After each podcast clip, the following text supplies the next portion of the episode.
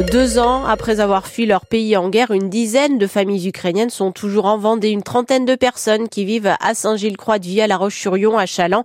Les parents travaillent, les enfants vont à l'école. Bref, ils se construisent une nouvelle vie. Comme Anastasia à Saint-Nazaire, elle aussi est ukrainienne.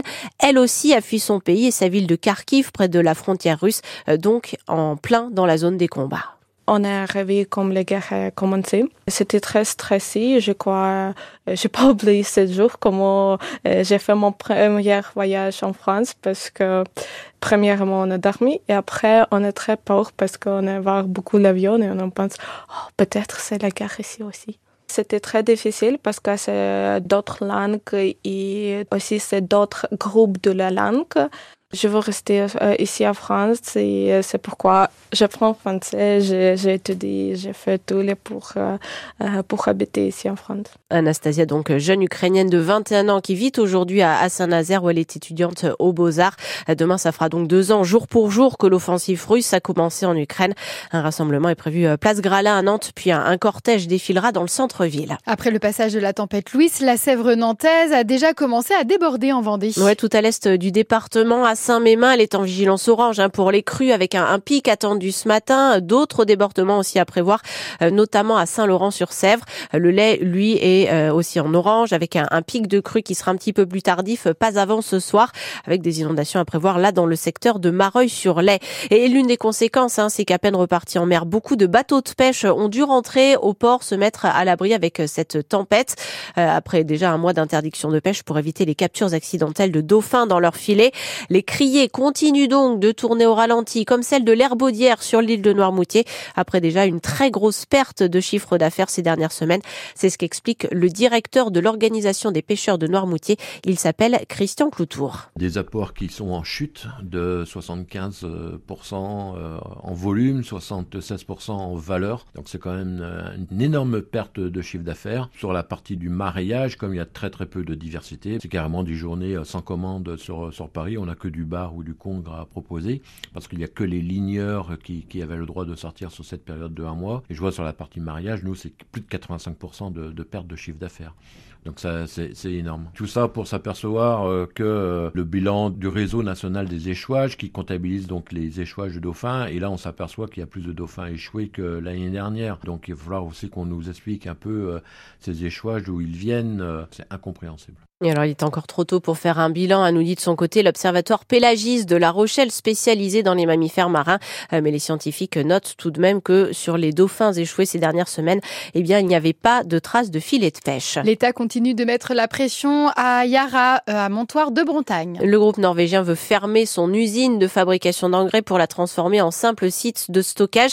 Euh, mais ça n'a rien de rassurant pour ceux qui s'inquiètent de la pollution, voire plus grave, d'un accident industriel sur le site de Yara. D'autres D'autant plus après l'audit express réalisé ces dernières semaines. Euh, l'usine a été mise en demeure à deux reprises par la préfecture de Loire-Atlantique, Hélène Roussel. Yara doit évacuer l'ammoniac des cuves et corriger les anomalies dans ses installations électriques. Le géant est encore une fois hors des clous en matière environnementale et sécuritaire et ce n'est pas parce que l'usine de fabrication doit fermer, plus de 130 licenciements sans doute d'ici l'automne, qu'il faut relâcher la pression. Au contraire, pour le préfet, qui l'a dit, mais qui a donc agi aussi. C'est rassurant, disent les élus du territoire. Trois maires et deux députés conviés cet après-midi chez le sous-préfet à Saint-Nazaire pour détailler l'audit et parler de la suite. Un premier signal positif, ça montre à l'industriel qu'il ne pourra pas transformer son site sans nettoyer, que ce ne sera pas si simple, espère le maire de Montoire. Quid notamment des fuites d'acide sulfurique dans les sols? Les élus vont demander à la DREAL, la direction départementale de l'environnement, qui sera autour de la table tout à l'heure, un résultat d'analyse. Il faudra aussi que Yara donne une idée de la quantité des engrais qu'il compte stocker, de leur origine. Une réunion cet après-midi et un message.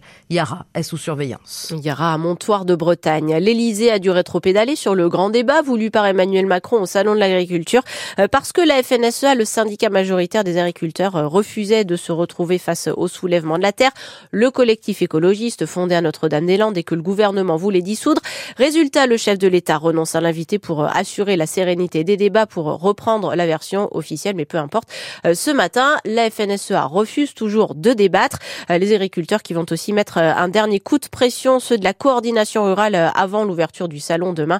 Ils ont prévu de manifester dans les rues de Paris là ce matin avec des tracteurs. 8h36 sur France Bleu Loire-Océan et France 3 Pays de la Loire. La cérémonie des Césars aura un ton bien particulier ce soir, Marion Fersing. Ouais, marqué forcément par la libération de la parole ces dernières années et en particulier ces derniers mois euh, autour des violences sexuelles dans le milieu du cinéma.